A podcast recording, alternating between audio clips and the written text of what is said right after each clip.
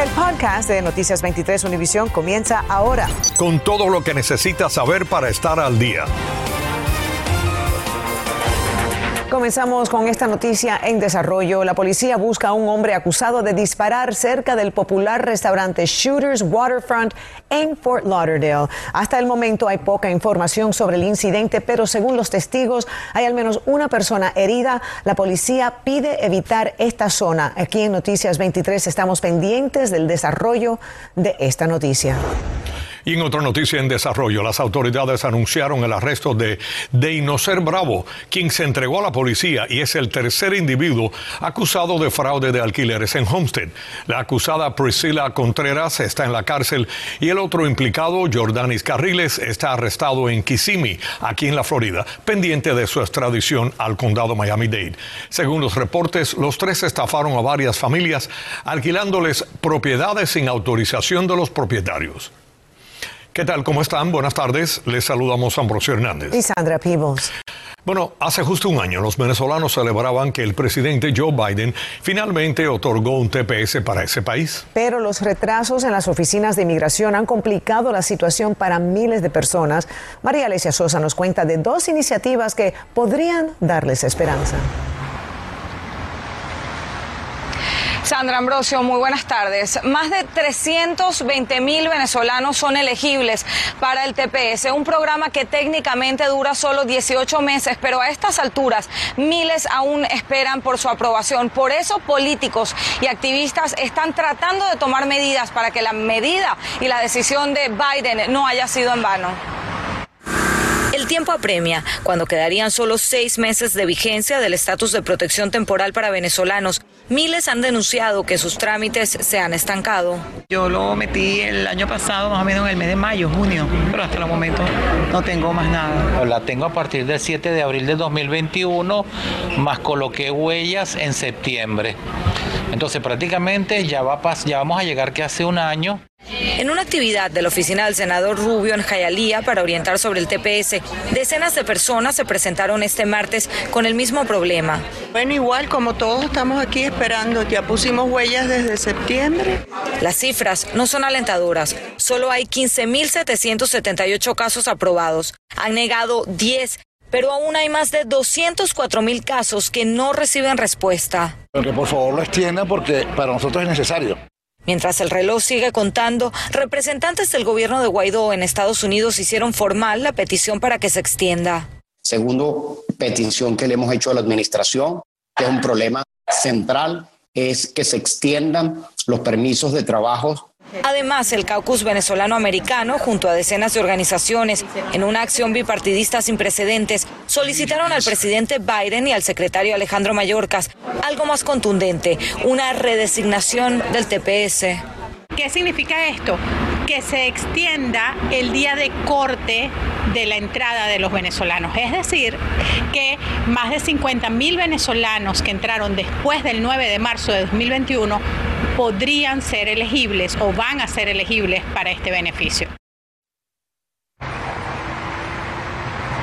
Y quienes no pudieron ir hoy a esa asesoría este 17, 18 y 19 de marzo, la Oficina de Inmigrantes del Condado Miami-Dade está organizando otra jornada de asesorías en el Joseph Caleb Center. Tiene la dirección en pantalla y también puede llamar al número de teléfono que ve en pantalla para asesoría totalmente gratis sobre el TPS. Los mantendremos al tanto. En Coral Gables, María Alesia Sosa, Noticias 23, Univisión. Gracias, María Alesia. Entre tanto, congresistas cubanoamericanos criticaron hoy fuertemente al presidente Joe Biden y a sus asesores políticos por el reciente encuentro con delegaciones del régimen venezolano. Los congresistas calificaron el encuentro de traición y acusaron al gobierno de Biden de hipotecar el futuro de Venezuela. Las conversaciones se dieron tras la agresión de Rusia a Ucrania y la intención de Estados Unidos de volver a comprar petróleo a Venezuela. Ese país liberó a dos exdirectivos de Citgo de que mantenían como presos políticos. Los comisionados de Miami-Dade aprobaron unánimemente una ordenanza para aliviar un poco a los inquilinos cuando sean notificados de un aumento en sus alquileres. Una medida similar ya existe en las ciudades de Hialeah y también en Miami Beach. Sin embargo, residentes del condado Miami-Dade se manifestaron hoy porque dicen que esto no alivia la crisis de viviendas que existe actualmente. Jenny Padura nos amplía. Y yo estoy prisionera de los políticos que no hacen nada. No Así se siente este grupo de manifestantes que pide a los líderes del condado acciones concretas para resolver los altos costos de la vivienda en nuestra área. Nosotros obviamente estamos hartos porque estamos perdiendo nuestra vivienda solamente por la avaricia de nuestros propietarios. No hay control sobre los dueños de los apartamentos. Ellos también tienen sus gastos, tienen los taxes, tienen un montón de cosas. La alcaldesa de Miami-Dade, Daniela Levin Cava, acudió al reclamo y les dijo que ella también está muy preocupada y dando pasos hasta donde puede como líder de Miami-Dade. Por eso tenemos ya una nueva oficina de derechos de los inquilinos eh, de, de la vivienda asequible. Esta mañana los comisionados del condado pasaron unánimemente una ordenanza que obliga a los propietarios notificar a sus inquilinos sobre un aumento en el alquiler con 60 días de antelación. El público está muy cansado, muy cansado de que no se haga ninguna ley que proteja al inquilino. Para la alcaldesa, Miami-Dade enfrenta una crisis, pero dice que los cambios en las leyes tienen que venir desde Tallahassee. Un freeze, algo estatal. La verdad es que el cambio no puede venir solo de Miami. Cuando las personas oigan que el condado de Dade está pensando de controlar las rentas, ¿qué van a hacer todas las personas que, que, que están alquilando? Van a incrementar las rentas de ellos a, a lo máximo que puedan. Aliviar un poco la situación, el condado de Miami-Dade ha distribuido más de 80 millones de dólares en asistencia a 8 mil familias a punto de ser desalojadas y tiene en marcha la construcción de 14 mil unidades con precios asequibles. Y la semana pasada la comisión aprobó una resolución en primera lectura donde se pide un estudio para ver si realmente Miami-Dade tiene una emergencia por los altos costos de la vivienda. El tema se volverá a tocar el próximo mes. En Doral, Jenny Padura, Noticias 23, Univisión. Gracias, Jenny. Una corte de Miami ordenó hoy mantener tras las rejas a Enrique Tarrío, líder del grupo Proud Boys, quien enfrenta cargos por los ataques el 6 de enero de 2021 al Capitolio en Washington. La jueza federal rechazó una solicitud de la defensa de liberarlo con una fianza de 1.250.000 dólares. La magistrada señaló que la evidencia de que Tarrío es un peligro para la comunidad no ha sido refutada. Estás escuchando el podcast de Noticias 23 Univisión. En el cuarto aniversario del colapso del puente peatonal de FIU, la universidad develó una estatua presentada a la familia de Alexa Durán. 18 palomas representan los años de vida de la universitaria. La investigación federal condenó la falta de acción de todos los participantes del proyecto que vieron grietas y nadie hizo nada para cerrar la calle 8 ni tampoco nunca hubo ninguna acusación criminal ni de negligencia. María Fernanda López tiene más.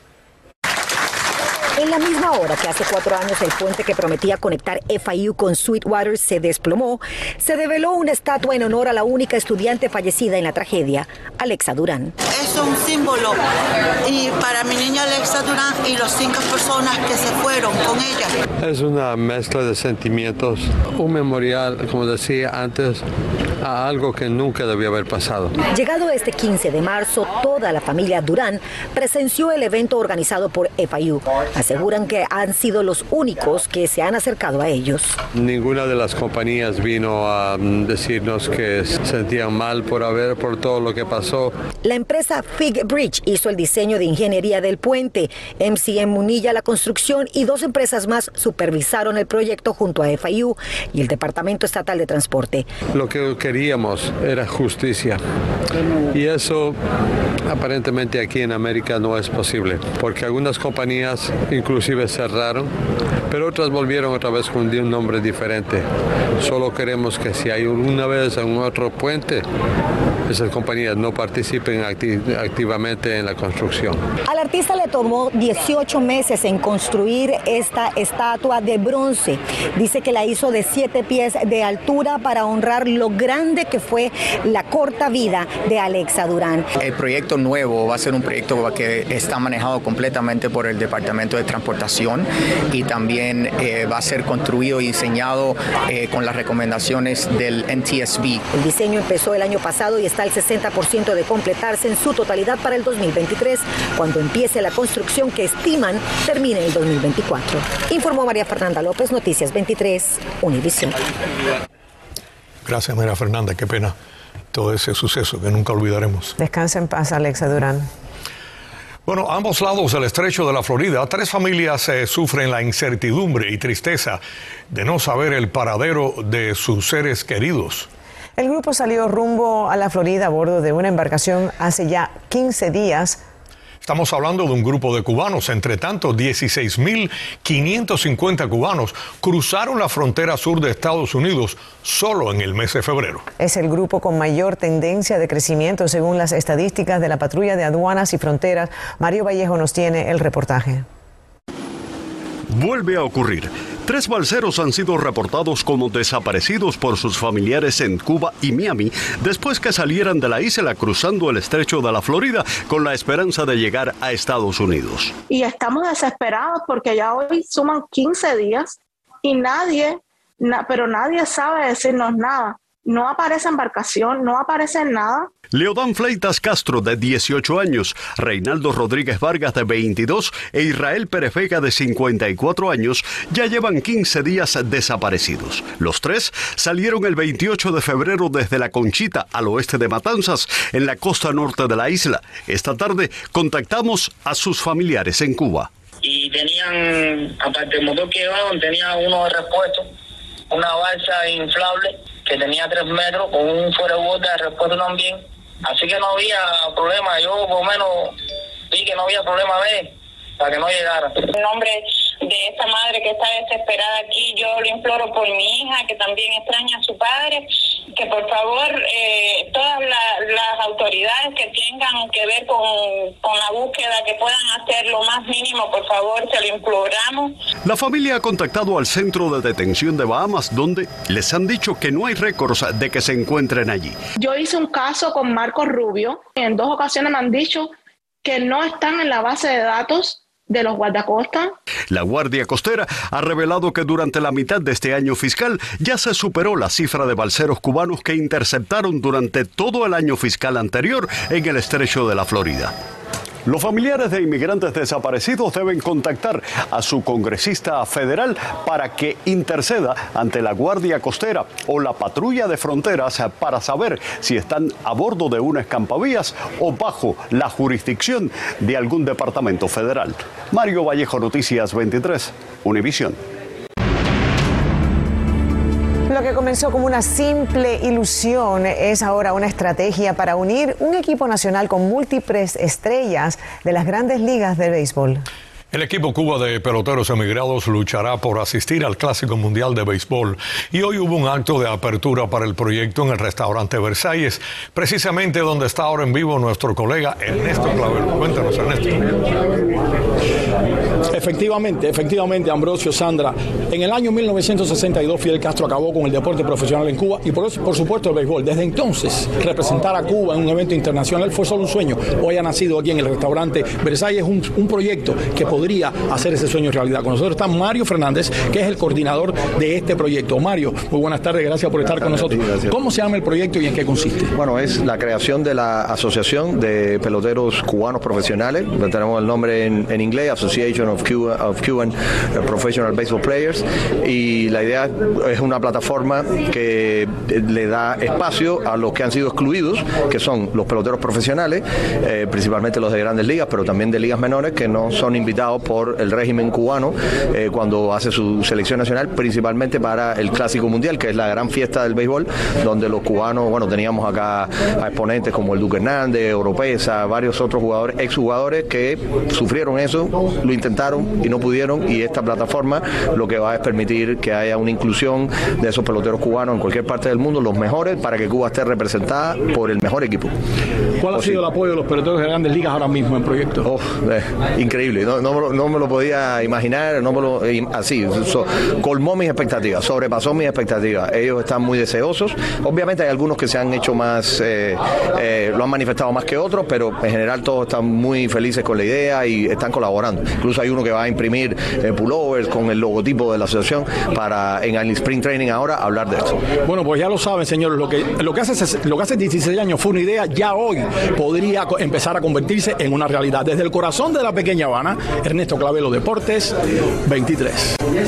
A partir del primero de julio, los pañales desechables y los reutilizables estarán libres de impuestos aquí en la Florida. La medida se adoptó en un proyecto de ley que se agregó al presupuesto del Estado y el cual se aprobó ayer. La exención de impuestos incluye ropa y zapatos para niños de 5 años o menos.